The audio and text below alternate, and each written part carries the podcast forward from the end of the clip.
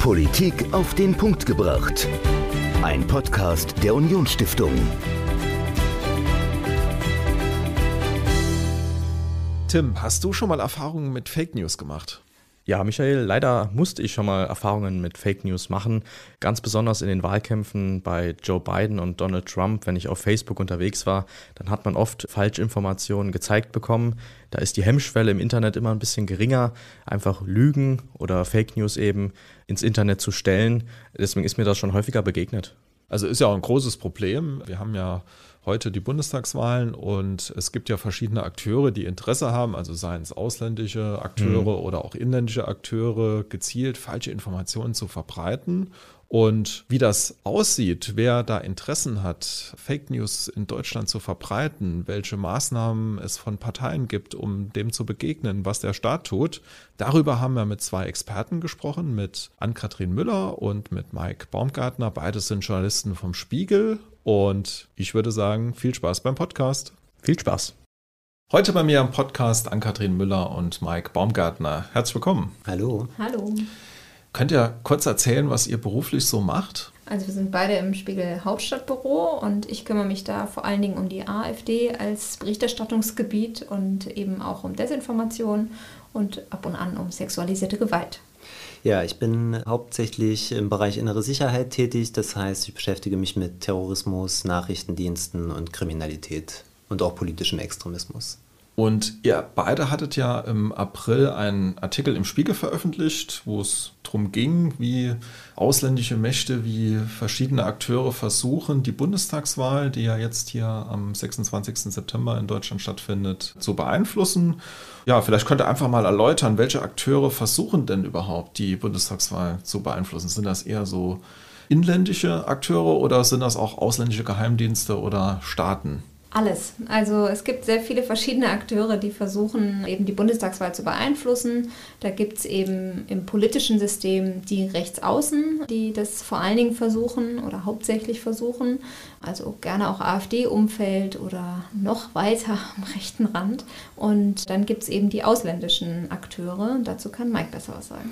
Genau, gerade aus dem Ausland gibt es natürlich Staaten wie Russland, China, die Interesse haben auf die neue Gestaltung der Bundesregierung und das Machtvakuum, was durch den Weggang von Angela Merkel kommen wird, das entsprechend zu besetzen und da versuchen Einfluss zu nehmen, wie das in Zukunft aussehen kann. Und das Hauptziel von all diesen Akteuren ist halt, das Vertrauen in die Demokratie zu zerstören oder zumindest zu schwächen.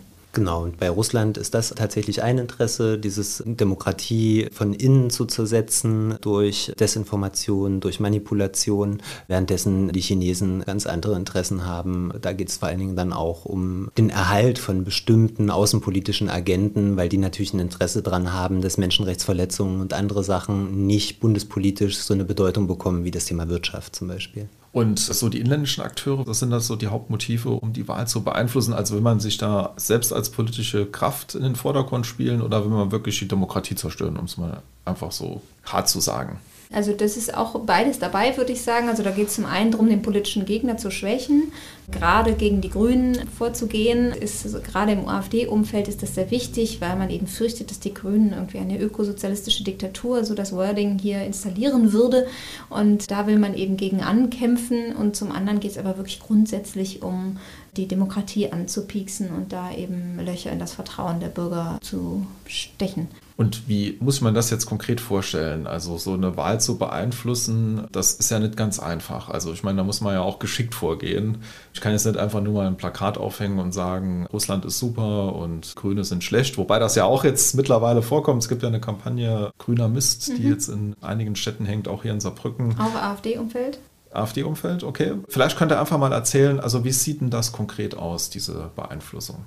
Es läuft auf sehr, sehr vielen unterschiedlichen Ebenen. Eine Ebene, die, glaube ich, die meisten Leute, die sich für Parteien engagieren oder parteipolitisch engagieren, gerade auch im kleinen und im lokalen Bereich spürbar ist, ist halt, dass sie mehr beschimpft werden, dass es teilweise zu körperlichen Angriffen kommt.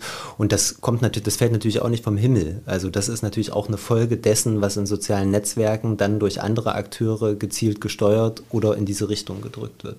Genau, und da gibt es eben ganz viele verschiedene Methoden. Da gibt es entweder Plakatkampagnen, da gibt es Meme-Kampagnen. Also ein Meme ist so ein Bildchen im, im, Internet, wo irgendwie ein kurzer Text draufsteht. Da werden Zitate verfälscht oder einfach äh, nur sozusagen in einer weicheren Variante aus dem Kontext gerissen und in einen vollkommen falschen Kontext gesetzt. Da gibt es Shallow Fakes, wo Videos leicht verändert werden, um irgendwie einen Politiker schlecht dastehen zu lassen. All diese Dinge werden eben kombiniert, um Politiker, Politikerinnen, Parteien eben schlecht dastehen zu lassen, Institutionen zu beschuldigen. Das sieht man auch ganz krass in der Corona-Pandemie, was es da für Fake News und für Desinformation gegenüber dem Bundesgesundheitsminister Jens Spahn gibt. All diese Dinge werden eben an ganz vielen verschiedenen Ecken eingesetzt und zusammen ergeben sie dann eben in der Hoffnung der Akteure den perfekten Sturm, der irgendwie dafür sorgt, dass Leute denken, oh, es geht alles nicht mit rechten Dingen zu und die bösen Medien, die lügen und die Regierenden wollen uns unterjochen, was natürlich Quatsch ist, aber wenn man aus so vielen verschiedenen Richtungen immer wieder hört, dass dies nicht laufe oder man da angelogen werde, dann sät das eben Misstrauen. Wie ist denn eure Einschätzung? Also wäre das ohne Internet schwierig für Staaten oder Akteure Einfluss zu nehmen oder hat man das schon immer irgendwie gemacht? Also wenn man in die Geschichte guckt, gab es das schon immer. Und gerade wenn man das Thema, da kann man sehr, sehr schön ein historisches Beispiel, was heute, glaube ich, sehr verständlich ist. Wir haben gerade aktuell die Corona-Pandemie und in den 80er Jahren, als das HIV-Virus, was AIDS verursacht, bekannt wurde, hat der KGB, also der sowjetische Geheimdienst, zusammen mit der Stasi, also dem Geheimdienst der DDR,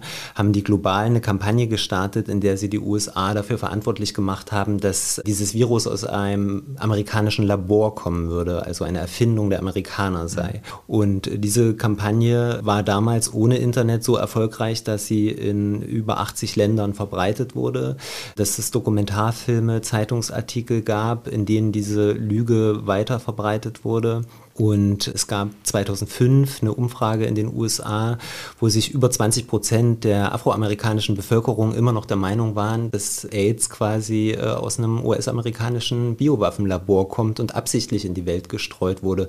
Was zeigt, wie lange auch so eine gut koordinierte Fake News-Kampagne selbst aus einer Zeit, in der es keine sozialen Medien gab, über Jahrzehnte anhalten kann.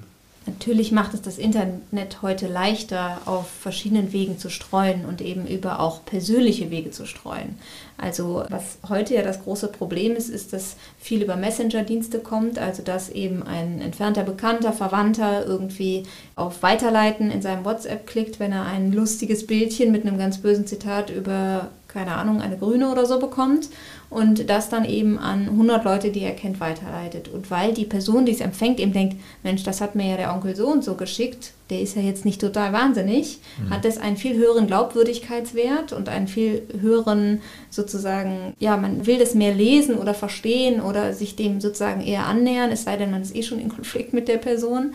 Und deswegen kommt es viel näher an einen ran, als wenn es jetzt irgendwo auf einer Seite ist, die man schnell wegklickt. Deswegen sind soziale Netzwerke da so relevant, weil sie eben eine Nähe herstellen, die es früher nicht gab. Da musste man das dann spinnen über Radio, Fernsehen, Medien, über Mundpropaganda. Und das geht natürlich heutzutage viel, viel schneller. Und die Gefahr ist natürlich total groß, dass eben genau so kleine Schnipsel sich total schnell verbreiten, die aus dem Kontext gerissen sind und die aber sehr, sehr emotionale Stimmungen erzeugen. Und es ist leider ein Naturgesetz, dass erstmal die erste Nachricht, die einen erreicht, die nimmt man wahr, die nimmt man auch emotional wahr und inhaltlich wahr.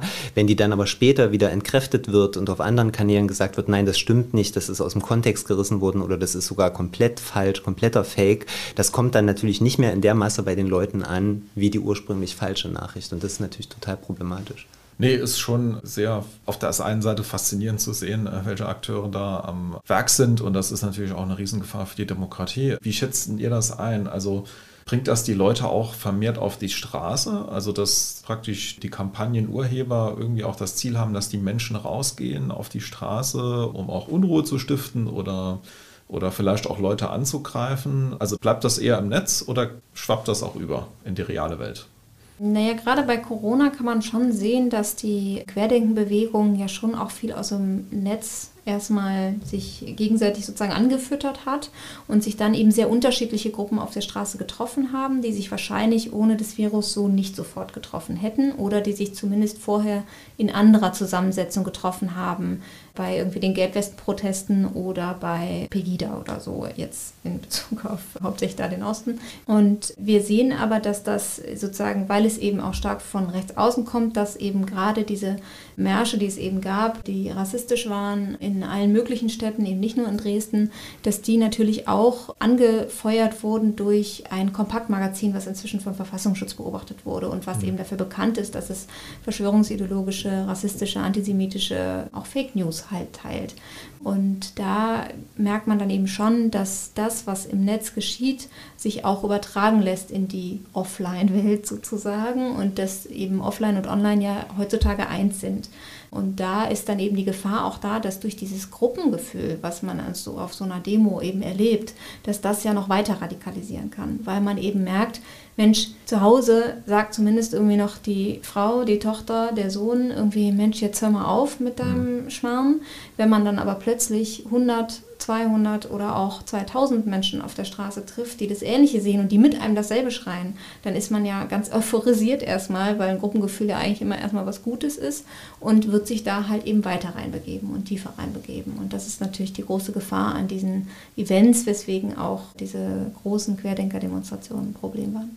Ja, es ist tatsächlich so, wäre auch meine Einschätzung, dass eben genau dieses Einstellungsverhalten, was viele Leute ja schon haben, also dass sie in Teilen antidemokratisch denken, aber das bisher halt nur in Anführungszeichen gedacht haben, aber daraus kein aktives Handeln entstanden ist, dass durch dieses, wie es Ann-Kathrin gerade beschrieben hat, durch dieses Gefühl der Stärke, was entsteht, wenn plötzlich eine Telegram-Gruppe nicht mehr nur 100 Leute hat, sondern 5000 Mitglieder hat, dass das natürlich ermutigt, das, was man denkt, dann auch in die Tat umzusetzen. Und da daraus ein aktives Handeln entsteht.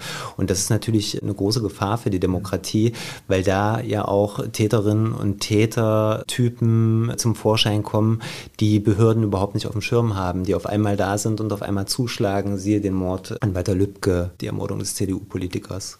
Und man kann ja auch immer wieder sehen, dass dieses Motiv wir gegen die ist eigentlich all diesen Bewegungen, die wir jetzt so beschrieben haben, sozusagen einig. Also dieser Versuch, eine Gruppe gegen die andere auszuspielen, gegen entweder eine Minderheit oder gegen jetzt eben die Schlafschafe, die angeblich überhaupt nicht checken, dass irgendwie sich Corona ausgedacht wurde oder oder oder. Es wird immer versucht, etwas auszuspielen. Und das ist zum einen da, um eben Feindschaft und Spaltung zu erzeugen und zum anderen da, um sich selbst zu vergewissern und eben die Gruppe, der man angehört, zu stärken. Dass man eben sagt, wir machen hier einen Schulterschluss, wir gehen jetzt zusammen auf die Straße, ins Internet, wir verteilen das jetzt massenhaft. Das sind so die Prozesse, die dazu ablaufen. Genau, und dann, wenn man das Beispiel Walter Lübcke nimmt, der Täter in dem Fall, und das sehen wir auch bei ganz vielen anderen Demonstrationen und Aktionen, der Täter in dem Fall war ja schon früher in der Neonazi-Szene aktiv und hatte sich dann jahrelang zurückgezogen. Und genau das, was da in sozialen Netzwerken passiert, repolitisiert auch wieder Leute, die schon lange eigentlich gar nicht mehr politisch aktiv gehandelt haben, die mal vor 20 Jahren, vor 25 Jahren Neonazis gewesen sind oder rechtsextrem gewesen sind. Und die sehen jetzt, jetzt wieder, bei denen greift das wieder an dieses alte Gefühl, was nach der Wiedervereinigung in vielen Teilen Deutschlands war, nämlich dieses Gefühl, was die hatten, sie sind stark, sie sind viele, sie können dieses Land jetzt endgültig die Demokratie beseitigen, dass dieses Gefühl bei vielen wieder aufkeimt und das ist sehr gefährlich. Wir haben jetzt ja viel über das Internet gesprochen, aber es gibt ja auch aktuell eine Kampagne, die man an Plakatwänden hängen sieht, grüner Mist. Wie ist die Erkenntnislage bei euch? Also wo kommt das her? Wer steckt da dahinter? Und wirkt sowas überhaupt? Also ich muss jetzt persönlich sagen, so Plakatwerbung äh, gucke ich mir eigentlich gar nicht an. Also wie seht ihr das? Also es gibt Studien, dass zumindest Wahlplakate immer noch sehr erfolgreich sind, dass irgendwie die Gesichter am Straßenrand doch Menschen irgendwie überzeugen oder zumindest dann klar machen, okay, bald ist Wahl, übrigens, mhm. du musst dich mal entscheiden. Mich verwundert das, aber weil ich das ähnlich sehe, ich gucke da nur hin, um zu gucken, wie viele Plakate hängen von welcher Partei. Und meistens sind die Sprüche darauf jetzt bei keiner Partei sonderlich intelligent oder irgendwie aussagekräftig und finde das irritierend. Aber es ist so, das ist belegt. Deswegen stecken Parteien auch so viel Geld noch da rein. Dass die Kampagne Grüner Mist jetzt effektiv ist, weiß ich nicht. Ich glaube, es geht da vor allen Dingen um Sichtbarkeit und um eben zu zeigen, das, was wir eben uns in kleineren Gruppen im Netz, halb öffentlich, öffentlich schreiben, das hängen wir jetzt auch irgendwie an die Straßenränder und das hängen wir in die Innenstädte und da zeigen wir, wir sind da und wir sind präsent und es ist irgendwie knallgrün und wir schreiben da irgendwie, das ist alles Schrott ist, was die Grünen da machen wollen und malen eben dieses Szenario an die Wand, was alles Schlimmes mit Deutschland passieren würde, sollten die Grünen regieren dürfen. Und wir wissen inzwischen, dass eben der Verein, der auch schon die AfD jahrelang mit Plakatwerbung und Zeitungswerbung unterstützt hat, dahinter steckt. Mhm. Das machen sie auch nicht versteckt, sondern das darf und soll man sehen um eben zu zeigen, auch da wir gegen die, also AfD versus Grüne ist der große Kampf, der sozusagen da steht. Auch die Grünen machen das ja auf eine Art und Weise mit, wenn sie sagen, wir sind das Bollwerk gegen rechts. Der Mann, der eben mit dahinter steckt, da gibt es eben auch weitere Verbindungen, die darauf hindeuten, das muss man jetzt immer sehr vorsichtig formulieren, aber dass das Geld für solche Kampagnen sehr wahrscheinlich aus der Schweiz stammt. Und eben diese Netzwerke, die da eben agieren, die existieren seit Beginn der AfD. Und das scheint alles so zu sein, dass da ein Milliardär irgendwie das Interesse hat, eben diese Partei, damals wohl aus eurokritischen Gründen, aber wenn man das so richtig liest, scheint er auch entsprechend rassistisch eingestellt zu sein, diese Partei eben zu fördern und zu fordern und vor allen Dingen zu verhindern, dass die Grünen wirklich so mächtig werden, wie es vor ein paar Wochen vielleicht noch aussah, dass sie sogar eine Chance aufs Kanzleramt haben könnten. Und da merkt man schon, dass da sehr viel zusammenkommt. Es gibt gleichzeitig eine Flyer-Kampagne aus dem Hause von Storch, auch AfD, die irgendwie allein gegen die Grünen gerichtet ist, wo man irgendwie umsonst im Netz massenweise Flyer bestellen kann, um sie selber in mhm. seinem Umfeld zu verteilen. Das wird alles über riesige E-Mail-Verteiler verschickt. All diese Dinge gibt es eben. Und es geht da um Sichtbarkeit und um zu zeigen, hier weil es ja angeblich eine grüne Republik sei, in der wir schon leben, was man an, weder an Umfragen noch an sonstigen Wahlergebnissen sehen kann, außer vielleicht in Baden-Württemberg, um das zu konterkarieren. Und es ist zumindest ja in der politischen und medialen Blase geht es ja auf das Konzept. Wir reden jetzt ja auch drüber. Und ich glaube tatsächlich, das ist auch der Erfolg dieser Kampagnen. Ne? Dass ich muss für mich persönlich sagen, ich hätte wahrscheinlich nie so ein Plakat live gesehen. Ich hätte davon nie was mitbekommen, wenn es nicht Berichterstattung darüber gegeben hätte, wenn nicht in sozialen Netzwerken Fotos dieser Plakatkampagnen geteilt wurden. Insofern greift dann wieder das eine in das andere rüber. Äh, genau, dann lasst uns mal noch über euren Artikel sprechen, den ihr geschrieben habt. Das sind fünf Seiten im Spiegel. Wie lange recherchiert man für so einen Artikel? Puh, das kann man immer nicht so ganz konkret sagen, weil wir nebenher noch andere Dinge tun und andere Sachen recherchieren. Aber ich glaube, das waren bestimmt vier Wochen insgesamt. Ich würde sagen, insgesamt mit dem Vorlauf, der dazu geführt hat, würde ich schon fast eher sagen, zwei, drei Monate. Deswegen kann man das nicht so genau eingrenzen, weil wir die Leute, die wir teilweise dafür dann interviewen oder Hintergrundgespräche mit ihnen führen, die kennen wir dann schon länger. Oder die fragen wir dann zwei, drei Monate, als wir das erste Mal die Idee hatten, wir müssten eigentlich mal machen, was passiert eigentlich bei dieser Wahl, weil die eben so anders ist als die letzten. Also es gibt mehr technische Möglichkeiten. Angela Merkel hört auf, Corona-Pandemie, Querdenker, was ist der Unterschied? Alle sind online, irgendwie die Spaltung der Gesellschaft ist jetzt nicht weniger geworden. Es gibt ein Machtvakuum. Als wir das erste Mal davon geredet haben, hatten wir natürlich auch schon davor eigentlich Kontakte rund um das Thema Desinformation, weil wir uns damit eben schon länger beschäftigen. Und aber ganz konkret, dass wir dann losgezogen sind und uns überlegt haben, was soll alles in den Text, ja, wahrscheinlich zwei Monate. Und wie war so die Resonanz auf den Artikel? Also habt ihr viele Zuschauer? Schriften bekommen von Politikern oder vielleicht auch was Kritisches? Also mhm. wurdet ihr bedroht von denjenigen, die er da ja auch äh, praktisch dann offenlegt? Also, also jetzt keine schlimmen Morddrohungen oder so danach bekommen. Das ist bei anderen Texten eher so. Aber dass es Häme gab, kann man schon sagen, in Teilen, wenn man über die rechten Netzwerke da gesprochen hat. Die Reaktionen waren interessanterweise, es gab jetzt nicht so einen großen Wow-Effekt oder so. Es haben aber offensichtlich doch einige gelesen und es wurde auch in den Behörden gelesen, was ja immer ganz gut ist. Mhm. Und wir hatten ja dafür auch mit den Generalsekretären gesprochen, die auch gesagt haben, ja, ja, das ist ein Thema, da müssen wir uns eigentlich noch mehr mit auseinandersetzen.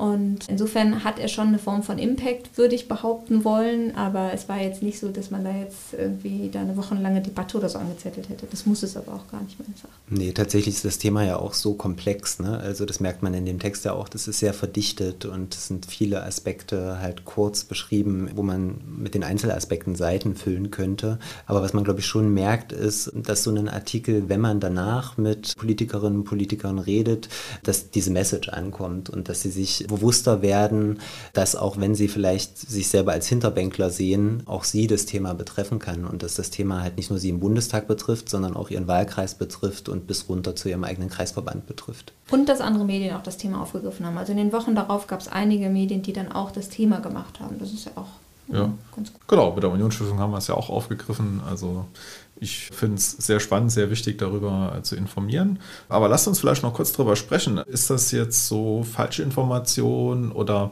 ich meine, ihr habt ja auch den Aspekt, dass Accounts von Politikern gehackt werden und man irgendwie den Mail-Account benutzt, um um schlimme Dinge zu tun. Also ist das jetzt eher was, was Bundestagsabgeordnete betrifft oder kann es auch das Stadtratsmitglied betreffen? Nee, tatsächlich ist, glaube ich, mittlerweile niemand mehr sicher, was ja auch der technischen Vernetzung, die ja an sich für parteipolitische Arbeit total sinnvoll ist, eben dass die Barrieren zwischen ganz oben und ganz unten immer kleiner werden, ist natürlich auch für Angreifer ein gefundenes Fressen.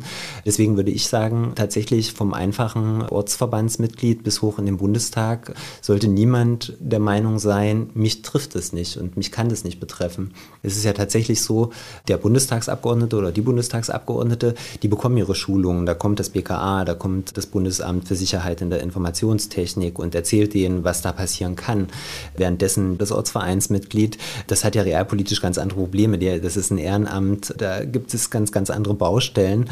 Aber das sozusagen so ein Account, wenn der auf einem ganz, ganz niedrigen Niveau zum Beispiel, von wem auch immer, sei es ein staatlicher Akteur oder sei es auch jemand, der andersweitig Schaden anrichten möchte.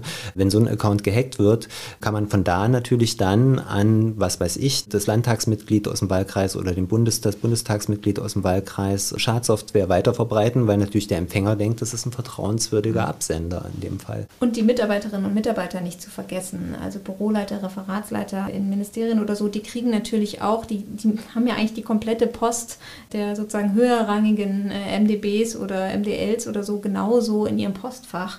Und die bräuchten natürlich eigentlich auch alle die Schulungen. Und das geht, zieht sich auch runter bis auf jede Ebene.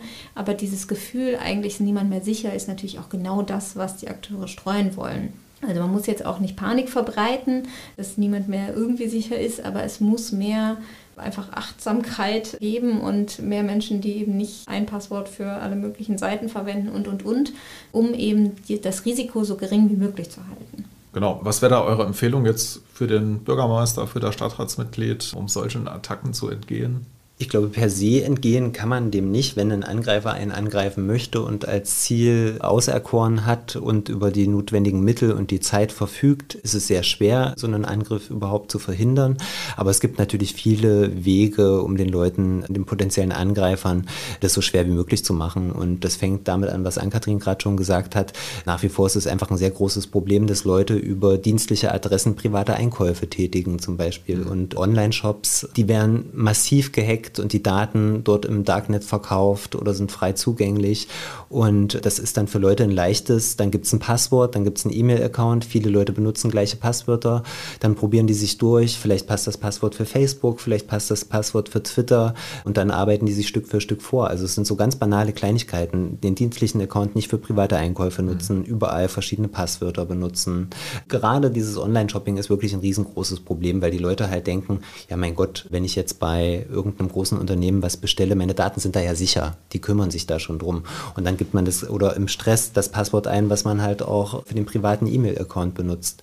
Was man übrigens auch nicht vernachlässigen darf. Also die letzte Attacke, die es auf Politiker im Frühjahr dieses Jahres gab, die hat halt vor allem auf Landtagsabgeordnete gezielt und da auf deren Privat-E-Mail-Adressen. Also da ging es gar nicht darum, dass die Partei-E-Mail-Adressen angegriffen wurden, sondern die haben E-Mails an ihre Privat-GMX und T-Online-Adressen bekommen. Und ich weiß nicht, ob bei vielen dieses Bewusstsein da ist. Ich glaube, man flippt dann so ein bisschen im Kopf. Ne? Das eine ist die mhm. private E-Mail-Adresse, das andere die dienstliche Adresse. Und bei der privaten bin ich tendenziell wahrscheinlich unvorsichtiger im Alltag als bei meiner dienstlichen. Und auch da geht es ja gar nicht unbedingt darum, dass dann jeder von denen möglicherweise mit den Infos erpresst wird. Aber allein, dass man weiß, dass man Teil dessen war, schränkt einen ja vielleicht im Kopf ein bei bestimmten Dingen. Und generell zu der Frage, was tun, vielleicht auch, geht ja nicht nur wegen des Hackings, sondern auch bei bei Desinformation erkennen, das werden wir auch häufig gefragt. Also ein sehr, sehr gutes Mittel, um einmal innezuhalten, wenn man etwas liest, was einen sehr, sehr emotionalisiert, wütend macht oder, weiß ich nicht, irgendwie halt dafür sorgt, dass man denkt, Mensch, ne, krass, das kann ja, das ist ja Wahnsinn. Dann sollte man eigentlich nochmal einen Schritt zurücktreten und sich überlegen, wo lese ich das gerade? Teilen das, also finde ich das nur in einem Facebook-Kommentar, in einer WhatsApp-Nachricht oder sonst wie von irgendwem in diesem Internet? Oder finde ich das auch auf einer Seite, die gemeinhin, und das ist natürlich nicht nur der Spiegel, irgendwie als Qualitätsmedium durchgeht, mhm. kann man das, wenn man das googelt, irgendwie verifizieren. Wenn das noch nicht so ist, kann man das sich ja trotzdem nochmal aufbewahren, ein, zwei Stunden warten, wenn das wirklich eine Nachricht ist, die irgendwie, es passieren ja krasse Dinge, die einen emotionalisieren ja, können, mhm. Dann steht es spätestens ein, zwei Stunden später auf so einer Seite und ansonsten ist es vermutlich so, dass es irgendwann einen Faktencheck gibt, der sagt, nee, nee, Moment mal, das ist aber übertrieben oder aus dem Kontext gerissen oder kann nicht verifiziert werden. Ja, vielen Dank an euch beide für das spannende Gespräch. Wenn ihr Fragen habt, könnt ihr uns natürlich wie immer gerne eine E-Mail schreiben oder uns über die sozialen Netzwerke kontaktieren. Und wir sagen Tschüss. Tschüss. Ciao. Das Thema Fake News bei den Bundestagswahlen und nächste Woche widmen wir uns einem neuen Thema. Tim, vielleicht eine kurze Frage an dich. Nutzt du LinkedIn? Ich nutze LinkedIn. Ich bin zwar noch nicht so fest im Berufsleben, aber ich habe gemerkt, auch als Student eignet sich das ganz gut. Man bekommt auch immer den guten Überblick über das, was gerade in der Region los ist. Deswegen kann man das eigentlich jedem empfehlen. Ja, also ein tolles Netzwerk, das im politischen Bereich noch nicht so genutzt wird. Und mit Dimitri Vogel, einem LinkedIn-Experten, habe ich gesprochen über das Thema LinkedIn für Politikerinnen und Politiker. Wenn ihr Fragen habt, wenn ihr uns folgen möchtet, wenn ihr Anregungen habt, dann könnt ihr das gerne uns per E-Mail schicken an podcast.unionstiftung.de oder uns auf den sozialen Netzwerken folgen, dort kommentieren, dort auch gerne Nachricht schicken. Und wir freuen uns, wenn ihr nächste Woche wieder reinhört. Ciao. Politik auf den Punkt gebracht. Ein Podcast der Unionsstiftung.